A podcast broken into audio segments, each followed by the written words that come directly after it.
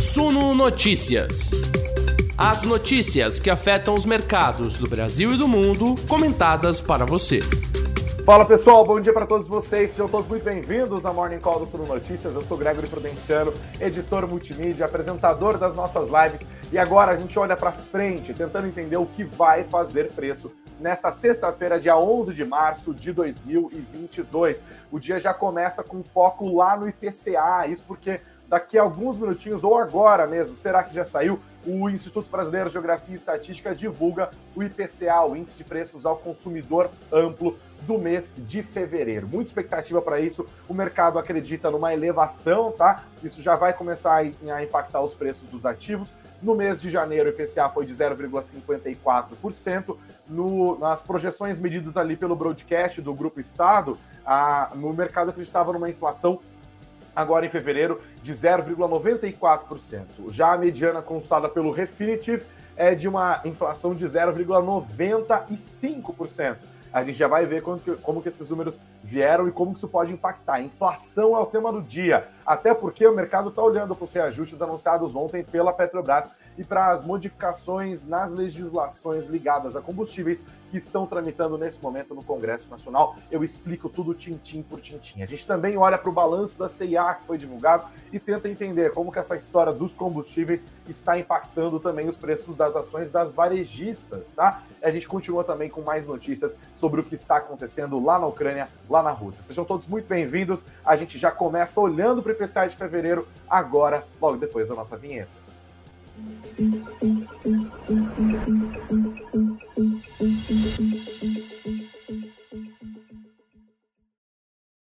Temos a divulgação do IPCA do mês de fevereiro já na nossa tela para vocês que nos assistem ao vivo pelo YouTube, vocês que estão nos assistindo pelo YouTube, mas em outro momento, vocês que estão nos ouvindo pelas plataformas de podcast, não espera não, senta o dedo no like. Quem temos aqui agora inflação de 1,01% no mês de fevereiro, a maior inflação para o mês desde 2015. Leio para vocês, tá? A inflação registrou alta de 1,01% em fevereiro de 2022, a maior variação para o mês de fevereiro desde 2015, quando ficou em 1,22%. O índice ficou 0,47 ponto percentual acima do registrado em janeiro, que foi de 0,54 e no ano acumula alta de 1,56%. Em fevereiro, os principais impactos vieram do grupo Educação, com alta de 5,61%, e de alimentação e bebidas, 1,28%. Considerando a inflação acumulada nos últimos 12 meses, entre março de 2021 e fevereiro de 2022, temos um IPCA de 10,54%. 10,54%. O gerente da pesquisa, Pedro Kislanov, explica: em fevereiro são incorporados no IPCA os reajustes habitualmente praticados no início do ano letivo. Portanto, esse foi o item que teve maior impacto no mês, com peso de 0,31 ponto percentual. O outro grupo que pesou bastante no mês foi o alimentação e bebidas, que acelerou para 1,28% e contribuiu com 0,27 ponto percentual. Juntos, os dois grupos representam cerca de 57% do IPCA de fevereiro, tá? Quem mais pesou em educação foi o item cursos regulares, com alta de 6,67%, destaque para ensino fundamental, 8,06%, pré-escola, 7,67%, e ensino médio, 7,53%. Segura a mensalidade. Os preços dos cursos do ensino superior e de pós-graduação subiram 5,82% e 2,79%, respectivamente. No grupo Alimentação e Bebidas, que registra sucessivas altas desde o início da série atual, em janeiro de 2020, sendo a única exceção o mês de novembro de 2021, quando houve variação de 0,04% no negativo. Em 12 meses, o grupo já acumula uma alta de 9,12%. 12%. O Pedro Kislanov explica: em fevereiro, o grupo de alimentação sofreu impactos dos excessos de chuvas e também de estiagens que prejudicaram a produção em diversas regiões de cultivo no Brasil. Destacam-se, em particular, os aumentos do preço da batata inglesa, de 23,49%, da cenoura, 55,41%. Um mês, hein? No caso da cenoura, as variações foram de 39,26% em São Paulo até 88,15% em Vitória Além disso, as frutas subiram 3,55%. Você reparou aqui? quando a gente está falando das principais fontes de inflação para o IPCA do mês de fevereiro, que a gente não falou de um item que a gente só fala disso nos últimos dias, cadê petróleo? Cadê combustíveis? Não apareceram no mês de fevereiro. É. Então, veja o cenário, né? O mercado já estava acreditando que o IPCA fosse acelerar de 0,54% em janeiro para 0,95% em fevereiro. Veio acima da mediana do mercado, né? Como eu acabei de dizer, no broadcast a mediana era 0,94, no Refinitiv era 0,95, quanto que veio 1,01%. Ou seja, mais um estímulo para que as casas de análise, para que os bancos, para que as grandes gestoras para que todos esses setores que têm departamentos de macroeconomia reajustem para cima as suas projeções para o IPCA e é mais uma fonte de pressão sobre o Banco Central para que ele eleve a Selic e mantenha a Selic em patamares mais elevados durante mais tempo. E, de novo, isso não está incluindo a pressão inflacionária vinda dos combustíveis, que é o que tem sido a tônica do noticiário econômico no Brasil nas últimas semanas, pelo menos desde que começou a guerra lá na Ucrânia, que está jogando para cima as commodities, tá? Nessa inflação acima das expectativas do mês de fevereiro, nós não temos ainda impacto impacto da guerra da Ucrânia. Ou seja, podemos esperar para a leitura do IPCA 15 de março, que vai sair na próxima semana, e também para a leitura do IPCA de março, daqui mais algumas duas ou três semanas quatro semanas, né? Na verdade, é uma inflação ainda mais elevada. E essa inflação de fevereiro que não contava com o impacto da guerra, já foi a maior para o mês desde 2015. Ou seja, nós começamos o pregão dessa sexta-feira com uma notícia bem ruim em relação à inflação, no momento em que a inflação já ocupa a cabeça dos investidores, já ocupa também a cabeça dos é, consumidores de forma geral, né? Essa inflação em 12 meses de 10,54% é uma inflação bem ruim, né? Lembrando que o centro da meta do Banco Central para esse ano é de 3,5%. Nós estamos nesse momento em 10,54%.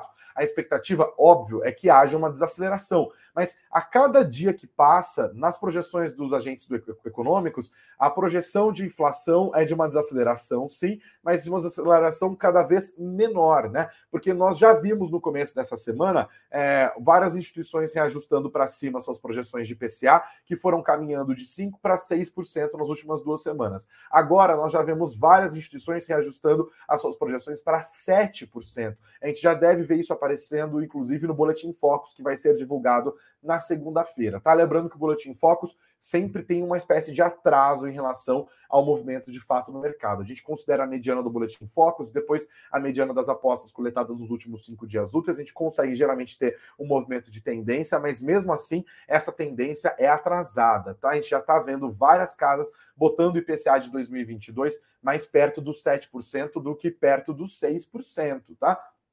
Isso também impacta as projeções do mercado para a Selic, que por sua vez impacta também as ações de empresas ligadas ao consumo aqui no Brasil. Então, notícia ruim, começamos mal a sexta-feira, tá? Dia 11 de março de 2022 é mais um dia em que a gente está discutindo inflação, inflação, inflação, inflação. É o foco do mercado nesta sexta-feira. Até porque também é a herança do noticiário da quinta-feira, né? Porque nós tivemos ontem esse anúncio da Petrobras de um reajuste nos preços da gasolina, de um reajuste nos preços do diesel e também de um reajuste nos preços do gás de cozinha. Foi a maior, o maior reajuste anunciado pela Petrobras em duas décadas. Impacto direto aonde? Impacto direto na inflação. A Petrobras ontem reajustou esses preços. O gás de cozinha vai aumentar 18,7% para as distribuidoras. O diesel, o impacto é de 24,9% para as distribuidoras. É, desculpa, a gasolina é 18,7%, tá? O, o gás de cozinha é 16%. E o diesel 24,9%. Arredondando ali, 19% de aumento para gasolina, diesel 25%, gás de cozinha 16%, diminuindo, portanto, a defasagem dos preços praticados domesticamente em relação aos níveis internacionais, respeitando a política de paridade de preços da empresa, a defasagem já estava ali em quase 50%. Ainda há defasagem, tá? Mas há um impacto menor é, nisso nas contas da empresa. Ontem, depois que a Petrobras fez esse anúncio, as ações da empresa subiram, demonstrou que a empresa tem uma governança fortalecida, mas isso está gerando um problemão político, né? É, pois é, no mesmo dia, inclusive, o Congresso foi lá e se movimentou para aprovar os projetos que impactam justamente os preços da empresa, os preços na bomba, né? Eu já vou detalhar tudo isso e isso já foi aprovado ontem no Congresso. O impacto ainda está sendo sentido pelo mercado. Isso impulsionou essa onda de revisões das casas ontem, né, com temor de inflação. E isso também já está no destaques dos principais jornais hoje. Aqui no nosso site, no suno.com.br/barra notícias, suno.com.br/barra notícias, nós temos essa matéria da vitória Exine aqui, destacando os impactos disso, né? O Goldman Sachs acredita que os preços do diesel está 6% abaixo da paridade de informação importação e o da gasolina 12%, né, reduzindo a, a, a diferença com os preços internacionais mas ainda assim abaixo. Né? E eles, inclusive, disseram que esse reajuste foi positivo para a Petrobras. Escreveram, a partir de conversas recentes com investidores, entendemos que os ajustes de preços nos combustíveis não eram esperados por todo o mercado participante, em meio ao ambiente macro desafiador no Brasil. Ou seja, esperavam que a pressão política sobre a Petrobras impedisse esse reajuste dos preços, né? Então foi uma surpresa positiva para o mercado, positiva para os investidores da Petrobras. Tem gente que tem outras análises, falando: olha, isso na verdade aumenta a pressão política e também aumenta de novo a pressão sobre a inflação aqui no Brasil. A gente olha nos sites do, da concorrência mesmo aqui, a matéria de destaque do Estadão nessa manhã de sexta-feira é essa aqui, da repórter Márcia de Chiara. alta dos combustíveis deve adicionar até 0,6 ponto percentual na inflação. Mais pobres devem sentir mais aumento dos combustíveis, pois os reajustes têm impacto direto no preço da comida. Né? Ela que escreveu. É, que o impacto imediato também acontece na bomba de combustíveis, né? E tem umas aspas aqui do Guilherme Moreira, que é professor da FIP, né, da, da Fundação Instituto de Pesquisas Econômicas aqui de São Paulo. Ele disse: basicamente, aumentos de diesel vão virar aumentos de preços da comida. Como a maioria das cargas do Brasil é transportada por caminhões movidos a diesel, a alta do combustível pressiona diretamente o custo do frete, que é repassado integralmente ao preço da mercadoria ele, ele explica, para um iPhone que custa 13 mil reais, o frete no preço final é nada. Mas para o tomate, alface, por exemplo, o tanque de diesel vale mais do que a carga. Isso significa mais pressão inflacionária no prato.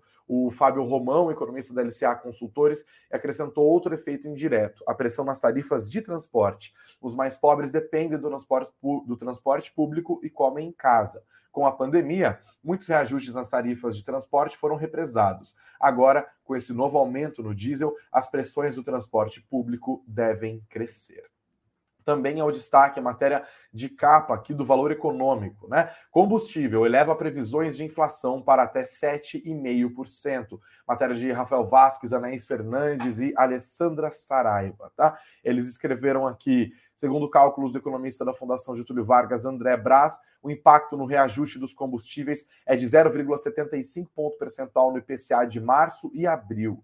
0,40% em março, 0,35%, não, ponto percentual em abril. Para o fim de 2022, o índice pode chegar a 7,5%. O economista da FGV pondera que, com o conflito no leste europeu não dá sinais de término no curto prazo, ainda não dá para saber se o preço do petróleo vai parar por aí. Ontem, o Brent fechou numa queda de 1,62% diante dos esforços dos Estados Unidos para colocar mais oferta no mercado. Mas antes, chegou a subir mais de 3% e atingiu a máxima diária de 118,36, tá? 118 dólares e 36 centavos. Fora a incerteza sobre até onde o preço do petróleo pode chegar, o novo reajuste da Petrobras sozinho já espera já eleva as expectativas de inflação. E aqui a mesma fonte custada na matéria do Estadão, o Fábio Romão da LCA Consultores, falando aqui dos impactos também. Os números, obviamente, são os mesmos. Ontem mesmo, o JP Morgan elevou sua projeção para o IPCA em 2022 de 6 para 6,5, também incorporando a perspectiva de preços ainda mais altos de outras commodities, tá? Eles explicaram aqui, os economistas Vinícius Moreira e Cassiana Fernandes, do JP Morgan, que o aumento pela Petrobras de 18,7% para a gasolina e de 24,9% para o diesel foi maior e mais cedo do que a premissa deles de dois aumentos de 8% entre março e abril. Tá bom? É, ontem, inclusive, depois disso, o ministro Paulo Guedes acabou conversando com jornalistas e ele falou o seguinte, né? Ele disse que o caso ocorra uma escalada na guerra da Ucrânia, aí sim o governo deve estudar a implantação de subsídios para combustíveis. Também respondendo essa notícia da Petrobras reajustando os preços dos combustíveis pela primeira vez em 57 dias. Diz Paulo Guedes: se isso, a guerra, se resolve em 30, 60 dias, a crise estaria mais ou menos endereçada. É, nunca pensamos em alterar a política de preços, disse o Paulo Guedes, embora o próprio presidente Jair Bolsonaro tenha criticado a política de preços da Petrobras e afirmou que do jeito que está não dá para ficar. Guedes afirmou que é natural que Bolsonaro tenha essa preocupação no radar e disse: nunca pensamos em alterar a política de preços, disse Guedes aos jornalistas logo após reunião no Ministério da Economia. Tá? É, o ministro de Minas e Energia, Bento Albuquerque, também disse: todos estamos acompanhando e monitorando essa questão com essa crise entre Rússia e Ucrânia, a crise de oferta e demanda de petróleo e derivados, tá bom? É, ainda segundo Albuquerque, atualmente o Conselho Nacional de Política Energética acompanha a situação para avaliar a necessidade de novas medidas. As medidas serão adotadas conforme a necessidade, e isso que tem sido feito. Inclusive, vou dar uma olhada aqui no Twitter, quero mostrar para vocês ontem um tweet do Arthur Lira. Cadê o Arthur Lira? Aqui, ó. O ministro da, da Câmara. Eita, travou. O ministro da Câmara ontem se pronunciou logo depois que a Petrobras anunciou essa revisão da sua política de preços, e eu leio para vocês aqui o que ele escreveu, né? O presidente da Câmara, aliado do presidente Bolsonaro, me causou espanto a insensibilidade da Petrobras com os brasileiros, os verdadeiros donos da companhia. O aumento de hoje foi um tapa na cara de um país que luta para voltar a crescer. Quem conhece o Brasil, além dos gabinetes e escritórios, sabe o peso de comprar um botijão de gás ou encher o tanque. Com o cenário global desafiador, até os governos mais ortodoxos estão avaliando como mitigar os impactos da pressão nos custos em todos os mercados. Né? Então, nós temos o presidente da Câmara é, mostrando que ficou bastante contrariado com essa elevação dos preços ontem pela Petrobras, e por isso nós tivemos, inclusive, uma resposta muito rápida do Congresso. Lembra que existia um pacote tramitando lá no Congresso, né, lá no Senado Federal especificamente, sob relatoria do senador Jean Paul Prats, do PT do Rio Grande do Norte. Ele estava travado, havia uma expectativa de que ele passasse só para a semana que vem, é, muita discussão, e aí, assim que a Petrobras anunciou esses reajustes, é, os maiores em duas décadas e os primeiros em quase dois meses, o Senado falou: quer saber? Vão botar para votar essa história aqui, tá? E ontem aprovaram dois projetos que agora seguem para a Câmara. Eu vou explicar para vocês do que se trata, tá? São duas perninhas ali: ao Fundo de Estabilização e o projeto que altera a cobrança do ICMS. Mas antes de explicar para vocês, eu quero pedir mais uma vez os likes, que são muito importantes, né? Nós já somos mais de 200 pessoas ao vivo aqui na nossa Morning Call. Eu agradeço a audiência, ao seu prestígio, ao tempo que você está investindo aqui para ficar bem informado. Faço sempre o meu melhor para deixar você com tudo na cachola, para você saber tudo que precisa ser feito na hora de mover os seus investimentos. Então, por favor, senta o dedo no like, que é muito importante para a gente. Vai deixando os comentários aqui também. E olha, na descrição desse vídeo, também na descrição descrição do podcast, nós temos aqui o nosso mini curso Invista na Prática. Se você quiser saber mais sobre como se tornar um bom investidor, dá uma olhada no link que está aqui na descrição, pode te ajudar, tá? E também o nosso e-book gratuito, Aprenda Como Analisar uma Ação, também está na descrição do vídeo e na descrição desse podcast, independente da plataforma por onde você nos ouve. Se você está ao vivo com a gente no YouTube, também está aqui no nosso chat, tá bom? Deixa eu dar uma olhada nos comentários antes de seguir com o noticiário. Roberto Lima falou que a manchete da Morning Call já está assustando. É, pois é, inflação na veia. Obrigado, Roberto, pela, pelo comentário. A Janete está deixando a lupinha dela aqui. O bom dia. Obrigado, Janete, todos os dias junto com a gente aqui. O Joelson tá falando, agora o bicho pega, ano turbulento, só Deus. É isso aí. Joyce deixando o comentário dela, Elisa Murai, o Fábio também aqui. A Elisa falou que abasteceu o carro ontem. É isso aí, Elisa. É, tem que abastecer correndo. Ontem tinha uma cena de guerra. Vocês viram isso na internet, na televisão? Umas filas gigantes em postos, assim. Parecia cena de guerra mesmo. Negócio pesadíssimo. O Davilson deixando o bom dia sorocabano dele de todos os dias. O Carlos Ribeiro também. O Diego Coelho Branco aqui. O Lierte Santos, que nos acompanha diretamente de Ritápolis, em Minas Gerais.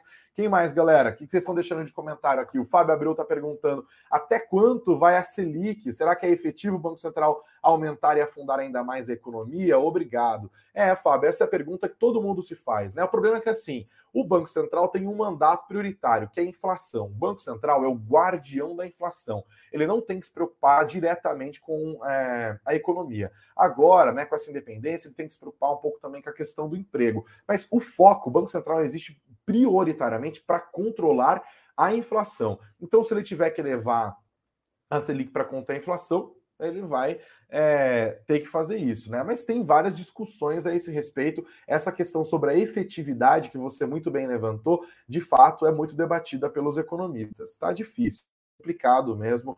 É, a situação cheia de dúvidas. Semana que vem, o Campos Neto e a diretoria do Banco Central vão ter um abacaxizão para descascar. Vamos aguardar a decisão de política monetária e a comunicação ao mercado vai ser muito importante, tá?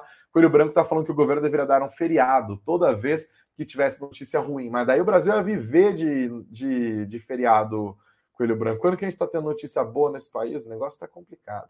Bom, vamos dar uma olhada, pessoal. Eu vou explicar para vocês agora esse projeto, esses projetos que foram aprovados ontem no Senado e que impactam diretamente os preços lá no, dos combustíveis. Essa é uma, uma questão que já estava sendo debatida. A guerra impactou isso com muito mais força, né? Os governos preocupados, gente, a gente vai ter que resolver um negócio porque é ano de eleição. Vamos ser honestos, a preocupação é essa, né? É eleição. O Arthur Lira agora super preocupado com o impacto disso nos bolsos dos consumidores, né? Mas não está preocupado quando aprovou um fundão eleitoral de 4,9 bilhões de reais, quando o fundo partidário de 1,1 bilhão também foi aprovado, então a gente está falando ali de 6, 7 bilhões de reais só para financiar a campanha política em ano eleitoral. Olha que beleza, né? O Congresso aprovou isso, também não, não se preocupou quando separou 16 bilhões e meio de reais em emendas por orçamento secreto, que são praticamente fruto da volição do, do relator do orçamento ali, que obviamente é comandado pelo Arthur Lira, pelo grupo político também aliado do presidente Jair Bolsonaro. Então são 16 bilhões e meio de reais do orçamento do meu do seu imposto que vão é, ser destinados sem nenhum tipo de critério técnico, sem nenhum tipo de transparência. A gente tem as maiores, o maior nível de emendas parlamentares da história, a gente tem o menor nível de investimentos da história. É esse orçamento que o Arthur Lira aprovou, é esse orçamento lá que o presidente Jair Bolsonaro sancionou. E agora os políticos estão preocupadíssimos com isso, tá? A gasolina está subindo, está subindo, mas quanto que subiu a carne no último ano, né? Quanto que subiram o, o, pãozinho no último ano. Tudo isso tem impacto, tá? A questão é: a melhor maneira de tentar conter isso é intervindo na política de preços da Petrobras? Quais são os impactos disso para a capacidade de investimento da empresa? Quais são os impactos disso para a própria disponibilidade do diesel aqui no Brasil, por exemplo, tá? O quanto que isso vai representar de fato é, algo eficaz para a nossa economia. Se os subsídios representarem risco fiscal e isso levar uma, uma escalada do dólar, quanto que isso vai valer pena? São várias perguntas que a gente, enquanto brasileiros, tá, enquanto consumidores, enquanto investidores, enquanto cidadãos, temos que fazer né, se isso é efetivo. Mas ontem o Congresso, mobilizado depois do reajuste, resolveu se mexer. Se essas são as melhores propostas ou não, isso é algo a ser debatido. Mas as perguntas aqui estão sendo feitas, tá? A primeira proposta é o Fundo de Estabilização. O texto agora segue para a Câmara dos Deputados. O que está acontecendo? É uma conta de estabilização que deve receber aportes do governo federal para minimizar as altas sucessivas da gasolina e do diesel. Essa conta deve ser abastecida justamente pelos dividendos pagos pela Petrobras à União, que é o acionista majoritário. Agora, olha a ironia né? Presidente Jair Bolsonaro já disse que a Petrobras paga dividendos demais e já disse que a Petrobras lucra demais. Nesse caso, é importante que ela continue a lucrar e que a sua política de paridade de preços seja preservada, porque afinal seriam justamente os dividendos da empresa que alimentariam esse fundo de estabilização, do qual sairia o dinheiro quando houvesse essas altas sucessivas dos preços do petróleo.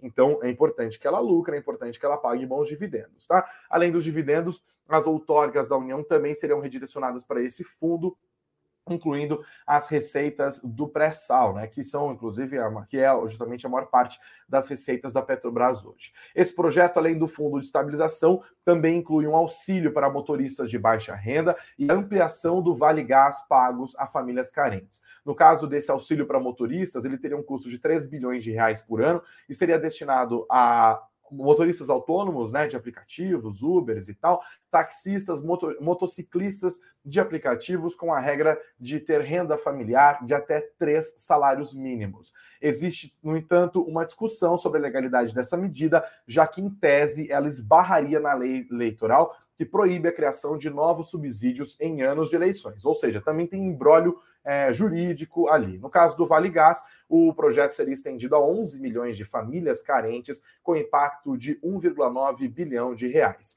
Esse projeto causa um pouco menos de preocupação para o mercado, porque os gastos serão submetidos ao teto de gastos. Temia-se um novo furo. E aí tem um outro projeto que é o que altera a cobrança é, do ICMS e que isenta a aplicação, a aplicação de piscofins é, sobre o diesel e o gás de cozinha, tá? É, o que, que a gente está falando? O ICMS, é importante destacar, é estadual, piscofins federal, tá? O texto obriga que a cobrança do ICMS seja feita sobre o litro do combustível, não mais sobre o preço final do produto, e o modelo passa a incluir a cobrança somente na fase de comercialização e estabelece uma alíquota única entre os estados. O texto também traz uma regra de transição para o ICMS, a cobrança de ICMS sobre o diesel fica acontecendo até o final desse ano, sobre uma média dos preços praticados nos últimos cinco anos. Medidas, inclusive, que contrariam os interesses dos, de, dos governadores, que temem perder a arrecadação, né? mas não tiveram força para fazer o texto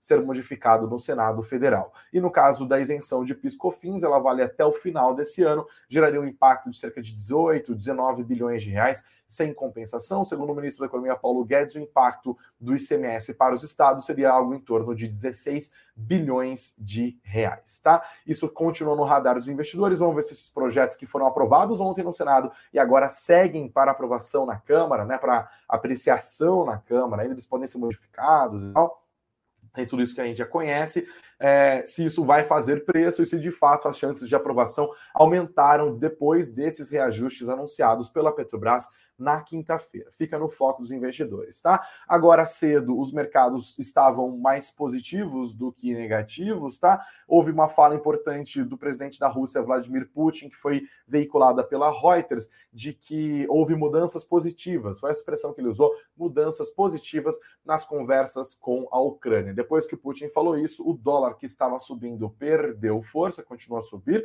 e o petróleo estava subindo mais de 3%, também reduziu os ganhos. Vamos ver se isso vai animar os mercados. Lembrando que ontem o Ibovespa e as principais bolsas do mundo caíram depois da frustração com as negociações entre Rússia e Ucrânia por um possível cessar-fogo. Tá? Ontem o Ibovespa caiu 0,21% aos 113.663 pontos. A moeda americana teve uma leve alta de 0,11%, fechou aos R$ 5,0160 e o IFIX, o índice dos fundos imobiliários negociado aqui na B3, é, caiu 0,01%, praticamente estabilidade aos 2.724 pontos, tá? Tudo isso ainda no radar dos investidores. Hoje é dia de prestar atenção aqui, ó, sempre com as nossas lupinhas. Deixa eu ver se temos mais destaques aqui. É, Ó, o, o IBGE divulgou, inclusive, que a difusão da alta desse PCA que nós vimos agora no começo da nossa live cresceu, era de 73% em janeiro, passou para 75% em fevereiro. Difusão é basicamente quantos dos itens da cesta acabaram subindo de fato, né? Um índice de difusão, é, ou seja, 75% dos itens que compõem a cesta do IBGE, definida ali na POF, né, na pesquisa orçamentária, é, tiveram alta no mês de fevereiro. Mostra que a alta está de fato bastante alastrada ali no, no mundo, tá? É, no mundo no mundo da pesquisa, obviamente. O dólar agora passou é, a cair, tá? O dólar está agora abaixo dos cinco reais. Temos dólar agora a quatro reais e noventa e nove centavos. É isso mesmo? É isso aí, ó. R$ 4,99, uma queda de praticamente meio por cento. É interessante. O dia pode ser de maior disposição a risco, pode ajudar as bolsas. Vamos ver se as coisas de fato continuarão nesse momento, desse jeito, né? Com o Ibovespa buscando encerrar a semana no positivo. Ibovespa futuro, agora há pouco, estava subindo 0,70%, dia mais positivo para os mercados hoje. Perfeito? Vamos falar, inclusive, dos dados da CIA, e aí a gente já vai caminhando para o fim da nossa conversa. A CIA divulgou ontem os seus números aqui. O lucro da CIA cresceu, cresceu 41% no quarto trimestre de 2021 em relação ao quarto trimestre de 2020, chegou a 154,4 milhões de reais, tá? No ano passado, nesse mesmo período, o lucro tinha sido de 109,3 milhões. Já a margem subiu 2 pontos percentuais em comparação anual de 6,3 para 8,3%. A CIA destacou no seu relatório que no quarto trimestre houve impacto com aumento na pressão inflacionária, resultando em alta expressiva da alta de juros. A maior inflação observada no ano é ainda mais crítica para a população de baixa e média, de renda média e baixa, que é o público-alvo predominante da CIA, ou seja, CIA também preocupada com a inflação. E já que a gente está falando disso, vamos para essa matéria da Vitória Enzini, que está no nosso site, suno.com.br barra notícias, suno.com.br barra notícias. Como a alta no petróleo pode pressionar as varejistas. A XP Investimentos avaliou os possíveis aumentos nos custos das empresas de varejo em função das altas das commodities, especialmente o petróleo. A guerra no leste europeu pode, de acordo com os analistas, causar impactos nas empresas de varejo como Magazine Luiza, Via e Americanas. De acordo com a XP, varejistas de consumo discricionário também podem ter seus resultados afetados com o conflito. Empresas como Lojas Renner, CIA, Natura e Alpargatas também foram avaliadas pela corretora.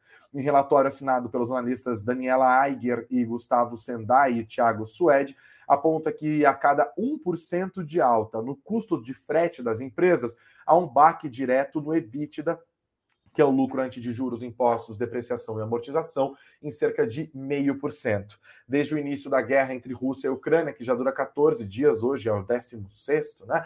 A cotação de muitas commodities aumentou, acendendo um alerta para a escalada da inflação global. Alguns insumos mais impactados foram o petróleo, que subiu 60%, grãos, 40% de alta, borracha sintética, que subiu 20%, metais, 10% e algodão, 5%. Os analistas escreveram: isso deve pressionar ainda mais a inflação global e, consequentemente, os custos das varejistas. Destacamos que os custos de frete também são relevantes para a Natura e, portanto, podem ser possível fonte de pressão das margens é, de lucro continuaram a analisar. Apesar das varejistas poderem compensar parte do aumento de custos por meio do repasse de preços, acreditamos que isso reduziria o volume de vendas diante do cenário macro desafiador, né? Com inflação muito alta, com é, pouco poder de compra. Lembrando que na última pesquisa da PNAD que foi divulgada, nós tivemos o menor salário médio dos últimos nove anos no Brasil continuaram. Apesar de a rentabilidade permanecer estável, o EBITDA em termos absolutos apresentaria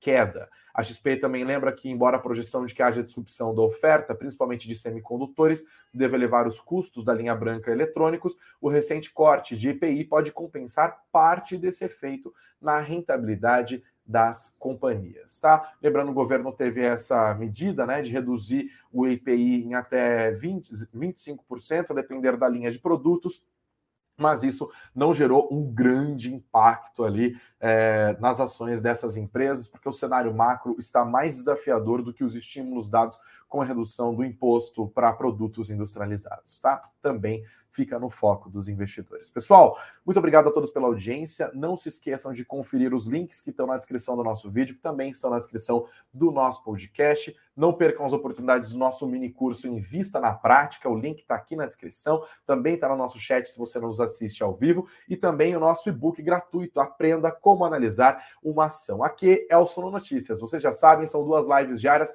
Agora, 9 horas da manhã, olhando para frente, tentando entender o que deve fazer preço. É isso que fizemos nos últimos 33 minutos aqui. E depois, às 19 horas, se Deus quiser, também estaremos de volta olhando para trás, entendendo tudo o que fez preço. Ao longo do dia também, com breaking news, com conteúdos especiais, estamos aqui para deixar vocês sempre muito bem informados. Então, compartilha, manda no grupo do Zap, manda no grupo do Telegram, fala, olha que legal esse canal, tem duas lives diárias, dá para conversar com o apresentador, tem entrevistas especiais, tem conteúdos exclusivos e tal, tudo de graça, tudo ali, ó, mamão com açúcar, explicadinho, mastigadinho, estamos aqui para você. Então não se esqueça de deixar o like, que é muito importante para a gente, antes de sair dessa nossa conversa, e também não se esqueça de se inscrever no nosso canal, caso você ainda não seja inscrito, ativa as notificações. Para vocês que nos ouvem pelas plataformas de podcast, é só deixar o like ali também e depois é, seguir o nosso perfil.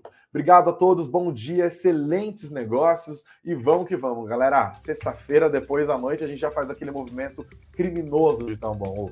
Estou aguardando vocês. Até mais.